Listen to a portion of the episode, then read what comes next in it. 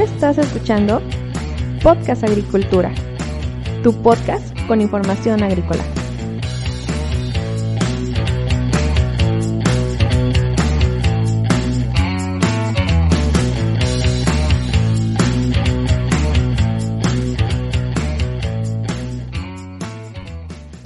Hola nuevamente, me da mucho gusto que estés escuchando un episodio más de Podcast Agricultura.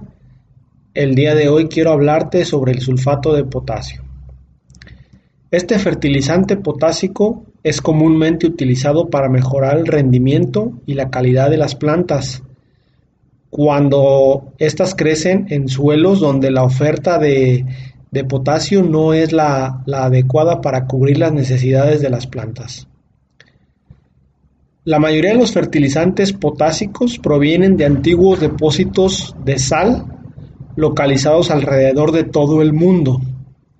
En muchos países, para definir a los fertilizantes potásicos o para, para nombrarlos de forma común, se utiliza la palabra potasa, que es un término con el cual se, se conocen a los fertilizantes potásicos, aunque de manera más específica hace referencia al cloruro de potasio. Eh, el sulfato de potasio es eh, comúnmente denominado como sulfato de potasa o sulfato de potasio. Su fórmula química es K12CO4, K de kilo, su índice 2, S o subíndice 4. De manera comercial, el sulfato de potasio se conoce como SOP, S o P. De hecho, para, ir a alguna agroquímica a comprar eh, fertilizante eh, sulfato de potasio, pues generalmente se suele pedir como SOP 52, aunque actualmente creo que recientemente ya, ya no existe o, ya no se comercializa como SOP 52, sino como SOP 51. Desconozco por qué este cambio de terminología. Hay que recordar que el potasio es un elemento relativamente abundante en la corteza terrestre y que la producción de fertilizantes potásicos tiene lugar en todos los continentes habitados. Sin embargo, el sulfato de potasio raramente se encuentra en forma pura en la naturaleza. De hecho, de, manera natural suele estar mezclado con sales que contienen magnesio, sodio y cloro. Estos minerales hacen que se requiera de un proceso adicional para separarlos y liberar el sulfato de, potasio como tal. Históricamente, el sulfato de potasio era fabricado a través de la reacción de cloruro de potasio con un ácido sulfúrico, con el ácido sulfúrico, perdón. Sin embargo, después se descubrió que hay una serie de minerales terrestres que pueden ser manipulados para producir sulfato de potasio y desde que esto, este descubrimiento ocurrió, este es el método más común de producción de este fertilizante. Por ejemplo, hay minerales naturales que contienen potasio, como la cainita y la shoenita, los cuales se extraen y se lavan cuidadosamente con soluciones salinas para remover subproductos y obtener directamente sulfato de potasio. Este proceso es bastante similar al que se utiliza en el Gran Lado Salado de, Utah, en Estados Unidos, para extraer este, este fertilizante. Y, por ejemplo, en Nuevo México, también en Estados Unidos, el sulfato de potasio es separado de la langbeinita, que también es otro mineral, el cual se hace reaccionar con una solución de cloruro de potasio que remueve algunos subproductos, en este caso como, como el magnesio, para, para dejar libre el, el sulfato de potasio. Técnicas similares a estas son utilizadas en muchas partes del mundo dependiendo de cuáles sean las materias primas que se encuentren disponibles. El sulfato de potasio tiene un contenido de K2O de 48 a 53% y un contenido de azufre de entre 17 y 18%. Su solubilidad en agua a 25 grados Celsius es de 120 gramos por litro y tiene un pH aproximado de 7. Ahora te voy a hablar de los usos agrícolas que se le da al, al sulfato de potasio. Las concentraciones de potasio en el suelo generalmente suelen ser demasiado bajas para permitir un crecimiento vegetal saludable de, los cultivos agrícolas. Por lo tanto, es necesario aplicar el potasio suficiente para obtener buenas cosechas. El potasio es necesario para cumplir con muchas funciones esenciales en las plantas. Algunos ejemplos son activar reacciones enzimáticas, síntesis de ciertas proteínas, formación de sacarosa y otros azúcares, regular el flujo de agua en las células y en las hojas y el sulfato de potasio es una excelente fuente para la nutrición de las plantas. La porción de, potasio del K2SO4 no suele ser muy diferente a las otras fuentes de fertilizantes potásicos. Recuerda que también tenemos cloruro de potasio y nitrato de potasio. Estos son los tres fertilizantes principales o más utilizados en el mundo que nos aportan potasio. Sin embargo, el K2SO4 también nos aporta una valiosa fuente de azufre, que a veces eh, que suele ser un elemento un tanto minimizado para el crecimiento vegetal y no se suele aplicar en las cantidades requeridas por las plantas, porque el azufre es requerido también para síntesis de ciertas proteínas, para el buen funcionamiento enzimático, etc.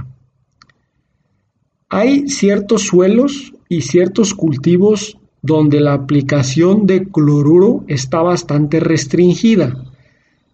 En estos casos es recomendable utilizar sulfato de potasio justamente porque el cloruro de potasio contiene una buena cantidad de cloro y este, este cloruro de potasio suele ser muy utilizado a nivel mundial porque es el fertilizante con potasio más económico que existe. Sin embargo, el detalle es este, ¿no?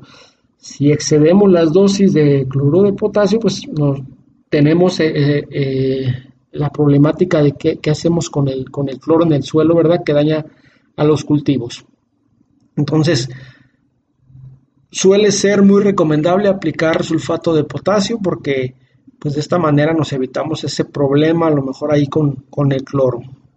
Además, el sulfato de potasio posee solamente un tercio de la solubilidad del cloruro de potasio por lo que no es comúnmente disuelto para la aplicación a través de agua de riego, a menos que haya necesidad de aportar azufre. Bueno, con, realizando una buena mezcla de, los, de los fertilizantes a través del sistema de riego, no he observado yo en campo gran problema con la solubilidad del, del sulfato de potasio. Además, el sulfato de potasio se llega a utilizar también en aplicaciones foliares, en especial cuando se requiere alguna aplicación adicional de potasio y azufre para las plantas, lo que sirve como complemento a los nutrientes que éstas toman desde el suelo. El detalle es que si la concentración llega a ser elevada, se puede tener un daño foliar considerable. El sulfato de potasio es muy frecuentemente utilizado para cultivos donde el cloro que posee el cloruro de potasio no es deseable.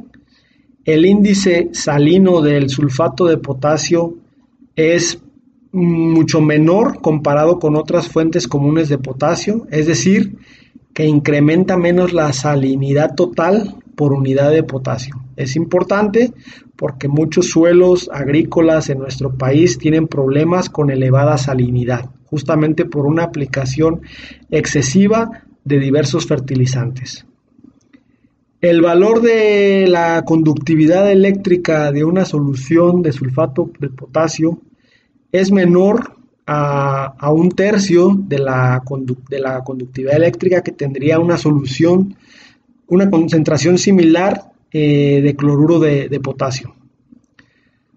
Además, donde se llegan a necesitar altas dosis de sulfato de potasio, generalmente se suele recomendar que la aplicación se fraccione en múltiples dosis para evitar justamente algún, algún exceso que se pueda llegar a tener. Recordemos que el potasio, al ser un cation, compite con el calcio y el magnesio. Entonces, estos son antagónicos. Si alguno se eleva demasiado, la absorción de otro puede verse perjudicada. Entonces hay que equilibrar bien estos asuntos y si se ocupan altas dosis de potasio, mejor aplicarlo de forma fraccionada para evitar en cierto momento se tenga una deficiencia ya sea de calcio o ya sea de, de magnesio. Además, esto de fraccionar las aplicaciones de fertilizantes ayuda a evitar la, acumulación de excedentes de potasio por parte de la planta, lo cual minimiza cualquier daño salino que, se pueda, que pueda llegar a ocurrir en esta.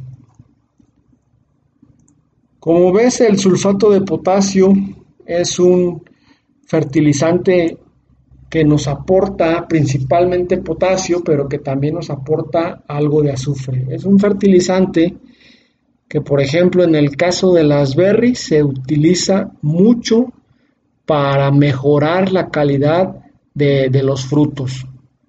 En el caso de la zarzamora se utiliza mucho sulfato de potasio en la etapa de cosecha para, junto con el calcio, ayudar a mantener este, eh, la firmeza de los frutos y darles un poco más de, tamaño, un poco más de calibre. Hasta aquí con este episodio. Si tienes alguna duda, por favor, ve a blogagricultura.com barra contactar, llenas el formulario que está ahí, me lo envías y con gusto te responderé. Te espero en el siguiente episodio. Hasta luego.